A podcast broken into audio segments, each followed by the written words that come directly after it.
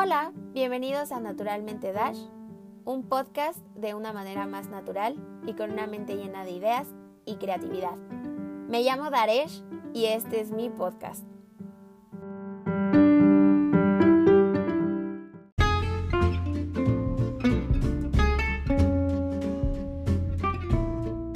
¿Qué onda chicos? Antes de comenzar con el capítulo del día de hoy, quisiera agradecerle infinitamente a la marca Nupec y a la aplicación Wipec por haberme enviado un paquete para mis mascotas. Wipec es una aplicación donde puedes encontrar diferentes secciones que tienen que ver desde el cuidado y alimentación de tu pequeño cachorro. Es por eso que esta app está asociada con Nupec, que es una marca de croquetas que está comprometida a un balance nutricional adecuado para un óptimo desarrollo de tu cachorro. Y la mejor noticia es que Wipec me hizo llegar un código de descuento que consiste en que en la compra de algún producto Nupec en la tienda en línea de Wipec te hacen un 15% de descuento. ¡Qué cool, ¿no? Entonces, ¿qué esperas para darle lo mejor a tu cachorro? Hola chicos, ¿cómo están? Espero que estén muy bien. Bienvenidos al tercer capítulo de Naturalmente Dash. El día de hoy les traigo chisme y chisme y chisme y a ustedes les va a encantar. Y esto es lo que a mí me gusta, me gusta platicarles y me gusta externarles todo lo que en estos momentos está pasando. La semana pasada me encontraba arreglando papeles y estuve haciendo muchísimas cosas que se los juro que mi cabeza se saturó. Y pues vaya, me hizo pensar en este tema que estamos tocando en este capítulo número 3, que es pandemia. La pandemia a todos nos ha afectado y nos ha impactado de una manera diferente, pero siento que en lo personal, como que a muchos, ya sean estudiantes, que es mi caso, y trabajadores, pues nos ha afectado un poquito más.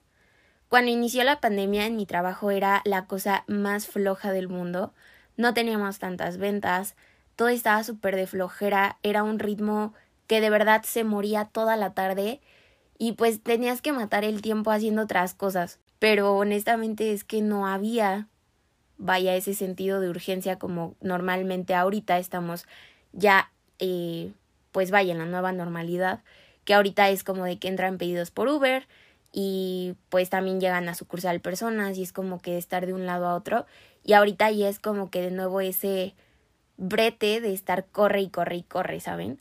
Creo que muchos hemos reflejado la pandemia como algo que va a ser como temporal, o que hasta pues muchos ya dictaron su pauta con que va a ser eterna la pandemia.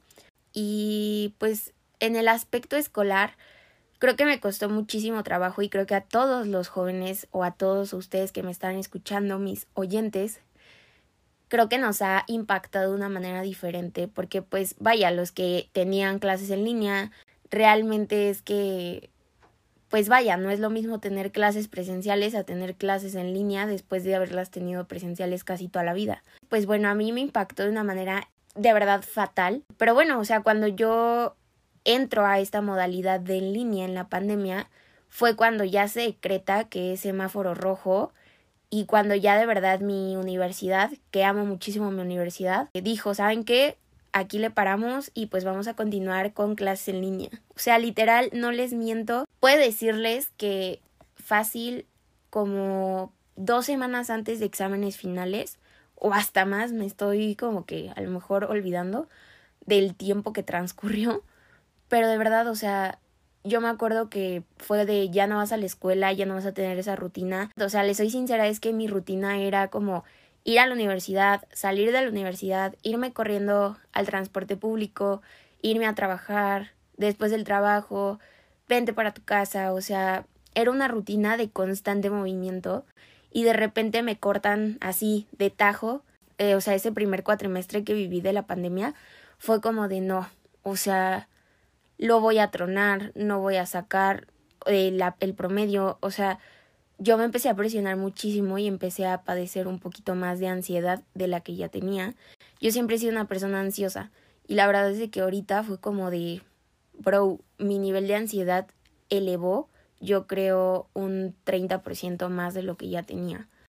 Después tengo mi periodo de vacaciones, que fueron unas vacaciones deliciosas, las gocé muchísimo porque solo me dedicaba a trabajar y y pues sí, les digo que en el aspecto pues laboral pues estaba muy flojo, de repente empezaron como que, vaya, empezó pues vaya a adecuarte a la nueva normalidad de que ya tenías que pedir por Uber porque los restaurantes no estaban abiertos, eh, o sea, era puro delivery y creo que hasta la fecha pues la gente lo ha tomado como mejor el hecho de estar pidiendo por medio de Uber Eats, de, de Didi Foods, de Rappi, o sea, de todas las plataformas digitales que ya existen.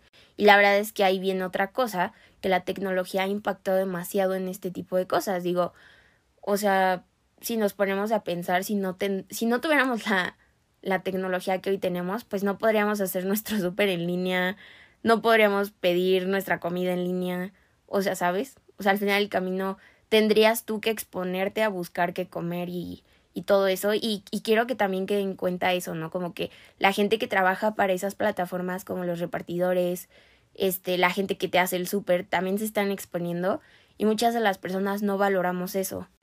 Les digo que entro yo a mi otro cuatrimestre, que fue mi tercer cuatrimestre, y ese tercer cuatrimestre, amigos, la sufrí como no se imaginan.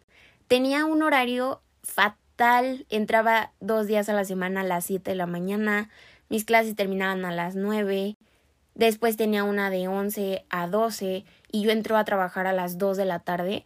Entonces, literal, o sea, no me hacía 50 minutos de mi casa a, al trabajo, o sea, sí me hacía un dramote. Y la verdad es que a principios de cuarentena, cuando yo pedí el Uber, me salía muy barato, o el Didi me salía muy barato, porque pues vaya, era este baja demanda y literal, o sea, para ir por viaducto, amigos, y que esté vacío y que literal prácticamente el conductor le pise, pues como que es muy imposible aquí en la Ciudad de México, ¿no? Porque todos vivimos como en constante ajetreo. Y pues sí, o sea, eso lo empecé a ver un poquito más, dije, ah, pues literal, cuando no había tráfico y cuando no salía la gente, pues me hacía yo unos 30 minutos a lo mucho. Y pues literal, empieza a pasar el tiempo, empiezan a decir que ya estamos en semáforo tal y todo eso y me agarra fácil como a mediados igual finales de ese cuatrimestre. Pero les digo que mi horario estaba fatal, o sea, no tenía tiempo para mí. Me empecé a sentir un poquito asfixiada porque ya no tenía eh, tiempo como para para yo darme pues vaya mis cinco minutos y era un cuatrimestre donde los maestros o sea no sé empatizaban con el alumno de que pues bro, o sea, entiendo que estamos en clases en línea, pero no quiere decir que vamos a seguir el ritmo de las clases presenciales. Digamos que la transición de la pandemia, que todos estábamos en cuarentena, me pasó eso como a mediados, finales de ese cuatri, y empezamos a la nueva normalidad. En mi trabajo ya le surgía abrir, y, y yo entendí esa necesidad como de que, pues vaya, la empresa quisiera abrir eh, la sucursal, que quisieran, este, pues vaya, eh, seguir con la normalidad. Pero la verdad es que llegaba momentos donde yo me enojaba con la misma empresa, obviamente no lo externas, porque pues, bro, cuando trabajas para alguien, pues es como de que tienes que quedar callado si no te tachan del rebelde, del que X, Y, peras, manzanas. Y pues literal era de que, bro, ¿cómo quieres abrir la sucursal si puedes exponernos a nosotros? Pues vaya, o sea, le soy sincera, hablando honestamente con ustedes, a esa empresa le valen tres kilos de por allá sus empleados, ¿saben? O sea, lo único que quieren es que trabajes y que seas una máquina que genera dinero. Y me agarró, eh, vaya, la nueva normalidad. Creo que yo principalmente siempre me he enfocado como que en esa parte de sí, a lo mejor tu empresa quieres tener robots, quieres tener gente que esté al 100% aquí, pero para que la gente esté al 100% ahí le tienes que dar también su tiempo de calidad. Debes de dejar de estresarlos, debes de motivarlos, debes de ver la manera para que tus trabajadores se sientan cómodos en el ambiente laboral que ustedes manejan. Y literal, o sea, les soy sincera, es que en esa sucursal un ambiente laboral sano no es, o sea, tiene sus temporadas, hay temporadas donde todos se aman y se idolatran y se apoyan y hay otras veces que de verdad, o sea, hiciste algo mal, o, o pasó algo y literal, o sea, se vuelven en tu contra y no sé, o sea, y algo que me dejó o que me deja esta pandemia hasta la fecha, pues es que siempre valores donde estás y lo que haces. Y pues la verdad es que ahorita ya fue como diferente. Como que sí tienes que pasar un periodo de pensar o un periodo psicológico de asimilar lo que estás viviendo. Porque digo, al principio pues todos decíamos, como cuarentena, que esto, aquello. Y lo veíamos como, ay, pues me puedo dormir hasta tarde, no voy a salir de mi casa, qué rico estar en mi casa, qué rico trabajar desde casa. Pero ahorita, o sea, honestamente, vemos la realidad y es como de, bro, ya quiero salir con mis amigos, quiero salir con el novio, quiero salir a mi oficina, o sea, ya extrañamos las cosas que antes decíamos que ya no queríamos hacer.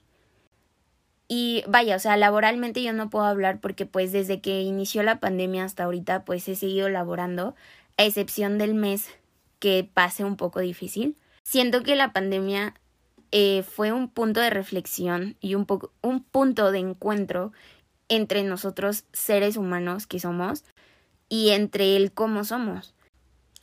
Si tú eres estudiante de psicología o vas para psicología o te encuentras apenas empapándote de las de los conocimientos psicológicos, siempre lo he visto así.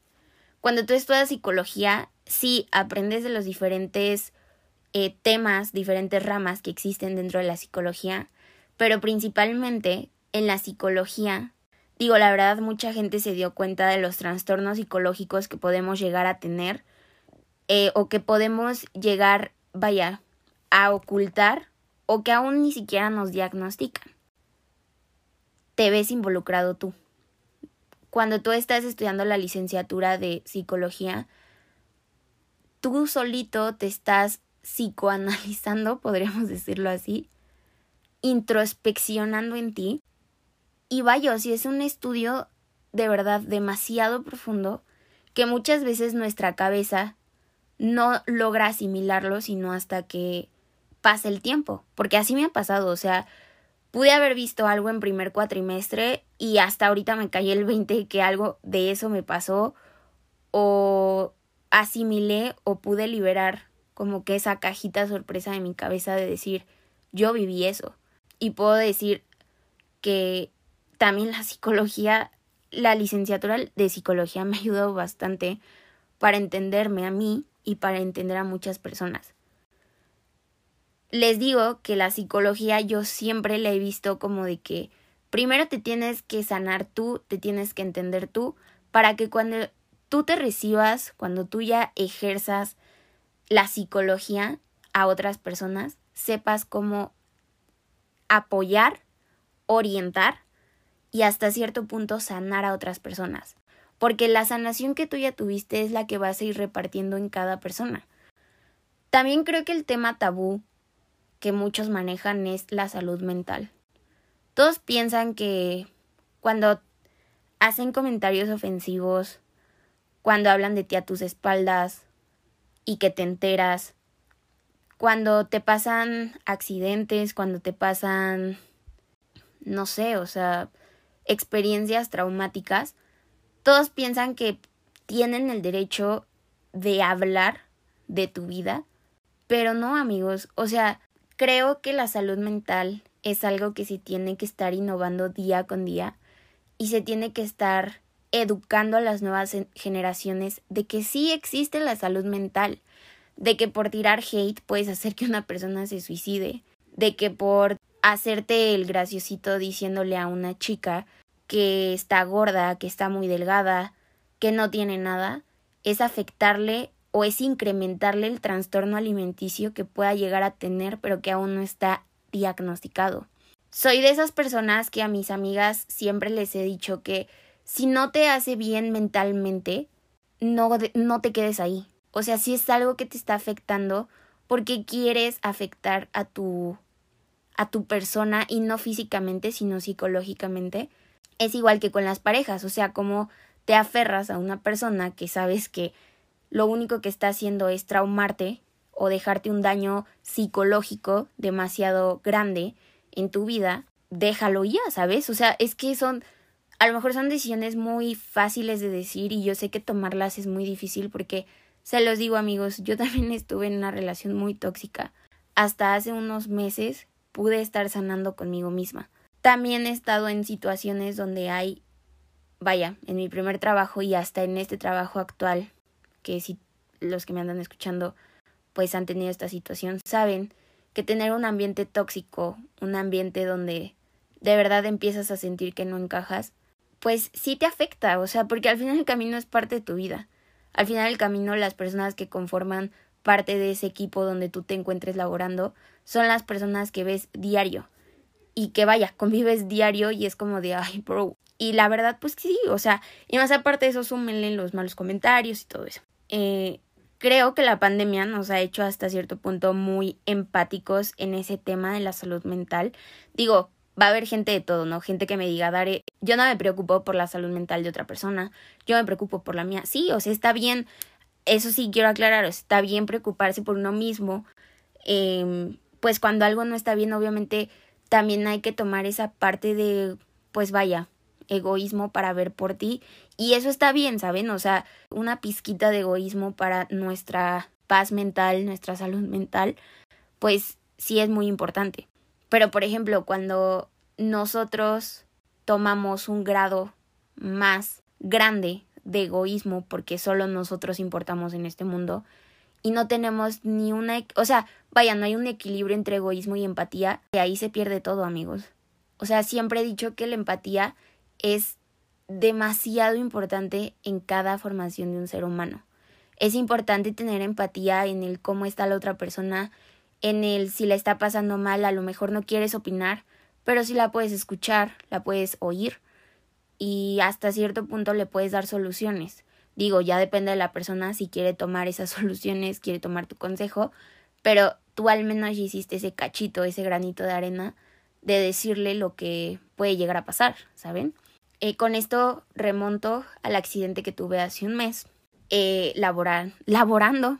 Todos, literal, no voy a decir qué me pasó porque los que ya me conocen y los que ya me siguen saben de esto y la verdad es que aún no me siento preparada para que alguien más o alguien externo me escuche decir esto, aún no me siento como con ese power. Cuando a mí me pasó ese accidente, antes de eso en el trabajo yo era Darenka, yay, Dare, lo hiciste muy bien, Dare, Dare, Dare, Dare. Y decía, qué padre, ¿no? O sea, qué padre se siente que te digan que pues vas bien, de que estás creciendo, que estás aportando algo a la empresa y que de la noche a la mañana eso cambie a que es que ese accidente te pasó por tu culpa no era la primera vez que te pasaba. Tú lo único que quieres es demandar a la empresa. Lo hiciste a propósito porque ya estabas cansada. Ya te quieres ir. Porque eres una mentirosa, porque eres una dramática. Yo cuando me enteraba de todo eso, evidentemente, o sea, yo a lo mejor demuestro que no me afecta y que no me afectó, pero en su momento sí me afectó, amigos. Mi mamá me dijo algo muy cierto y es que lo que no te te daña te hace más fuerte. Y pues vaya, o sea, eso a mí me dañó psicológicamente, pero neta cañón. Ese mes fue el mes que mi depresión invadió mi persona como no se imaginan. Cuando tú estás en un trabajo, lo único que quieren es una máquina que trabaje. No se van a preocupar ni si te sientes mal, ni si tienes gripa, nada. O sea, simplemente quieren eh, trabajo y trabajo y trabajo y, y esa es la principal causa por la cual una empresa quiebra, por la cual una empresa se hunde, por la cual una empresa no mantiene a gente nueva dentro, por esa misma razón. Porque nunca se preocupan por cómo está conformado el equipo, por cómo pueden, vaya, solucionar esos tipos de temas. Pero pues, ¿por qué? Porque les interesa que se generen ceros, que crezcan, que esto, o sea, se vuelven demasiado codiciosos. Y honestamente, si yo llegara a emprender una empresa, si yo llegara a tener, vaya, que trabajar con más personas o que esas personas trabajen para mí, la neta yo no lo vería así.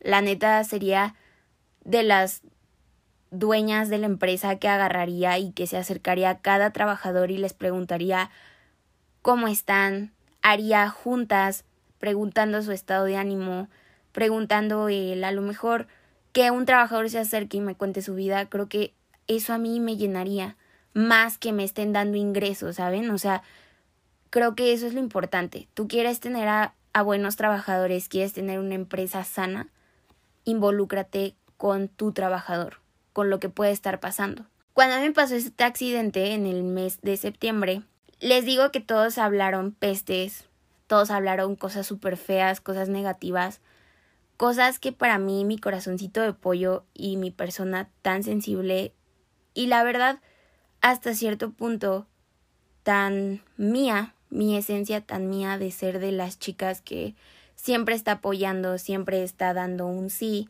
siempre está dando lo mejor de ella, como que vaya, ahí fue donde me dije, ¿por qué me merezco todo esto si no he hecho nada malo? Y me empecé a dar cuenta de la verdadera razón por la que yo estaba ahí y por la que yo sigo ahí, y es porque yo voy a trabajar. Y también no puedes llegar al mismo lugar de trabajo y verlos a todos con una sonrisa y decir que todo está bien, cuando nadie se preocupó de tu existencia, ¿saben? Y honestamente no me arrepiento de hablar de esto en este podcast, chicos, porque al final del camino eso es lo que quiero que quede como tal. O sea, tenemos que tener una empatía, tenemos que tener una solidaridad. No tenemos que hacer lo que no nos gustaría que nos hicieran, no sé si me entiendan. Y en esta pandemia hemos aprendido todo. O sea, se los juro, hemos tenido gente que sabe que a lo mejor ya sufre ataques de pánico, ataques de ansiedad, ataques de depresión, bueno, episodios depresivos, episodios este maníacos, episodios este hipomaníacos, o sea, ¿saben? Cada gente sabe qué onda con sus vidas y también hay mucha gente que sabe y este tiempo les ayuda a reflexionar lo que han hecho bien, lo que han hecho mal. Y yo, yo se los digo personalmente y se los comparto por aquí. Todo lo que yo logré en ese mes de septiembre a raíz de convertir mi tristeza en quedarme en mi cama y, y no hacer nada y ver series y llorar con las series, aunque fueran comedia, lo que hice fue convertirlo en crecimiento. ¿Y cómo fue esto? Pues simple, o sea, inicié este podcast que me encanta, conocí a muchísima gente, hosteé un festival virtual, amigos, que de verdad agradezco cada cosa que me pasó en ese mes. Ahorita que regresé a trabajar, pues no me cuesta ya nada de trabajo porque sé que ya estoy bien, que puedo seguir conmigo misma y que sé que mi vida no es el trabajo. Y antes, de verdad, antes de esta pandemia, decía, el trabajo lo es todo. Yo tengo que trabajar, yo tengo que esto. Y por más que me gustara hacer lo que quisiera, yo lo hacía por sacar un beneficio. Y después de la pandemia, después de ese mes de estar en cuarentena al 100%, amigos, se los juro que mi mentalidad cambió, yo podría decir un 100%. Mi mentalidad cambió en el aspecto de que no voy a estar en un lugar donde no me voy a mantener estable emocionalmente o que con cualquier cosita que digan me voy a exaltar y voy a enojarme y voy a comportarme diferente. Entendí que cuando tú trabajas, pues trabajas y es ya. O sea, tú haces tu parte, te toca hacer esto, pues lo haces. Y ya, ¿saben? O sea, al final del camino, si lo haces bien, lo haces mal, va a ser por ti. Ahí es donde entiendes que todas las opiniones que te den esas personas van y vienen, ¿sabes? Porque tú ya te conoces como eres, ya conoces que el hate no te va a tirar, a lo mejor sí, en el momento vas a sentir feo y vas a sentir que la vida ya no te da para más. Y, y sí lo quiero decir así, porque así yo me expreso con mis amigas y con mis amigos. Pero al final del camino, todas mis amigas me han dicho es que neta, cuando dices eso, digo, ay, qué mal, mala, mala onda de ella, ¿no? porque me dice eso? Pero después entiendo que ese comentario en su momento me tiró, pero si no hubiera sido por ese comentario ahorita no no haría lo que estoy haciendo. Y honestamente, y para concluir ya con este episodio, que espero les haya gustado, por cierto, em, y al final del camino, pues es algo que siempre me dice mi mamá. Tú en menos de un mes has logrado tantas cosas que todas las personas que te tiraron hate, que hablaron de ti, que esto, que en 30 mil puntos no han logrado ni estando dos años, ni un año, ni tres años en una empresa. Y, sonará egoísta, amigos, y de verdad sí sonará a lo mejor un poquito fuerte, pero se los juro que es eso. Ustedes siempre vean el lado bueno de las cosas malas que les dejó. Las cosas malas también son para aprender, quieran o no, para tener una lección en la vida. Y cada cosa mala que pase es una lección más que tú tienes que aprender. Con eso concluyo mi podcast. Espero les haya gustado demasiado. Fue una plática un poquito más íntima. eh, para que ustedes me conozcan, ustedes sepan este rollo, este, este chisme que yo les traía. Pero también es para dejarles algo.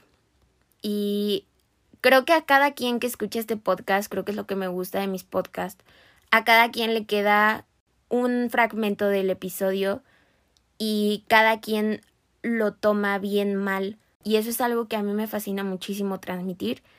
Y pues sí, espero les haya gustado muchísimo. Me estarán escuchando en el próximo capítulo de Naturalmente Dash. Y pues sí, ya saben que me encuentran en todas mis redes sociales como Darish Villegas, excepción de Twitter, que ahí me encuentran como Darish11. Los quiero mucho. Los quiero muchísimo y espero haberles dejado algo con este capítulo del día de hoy.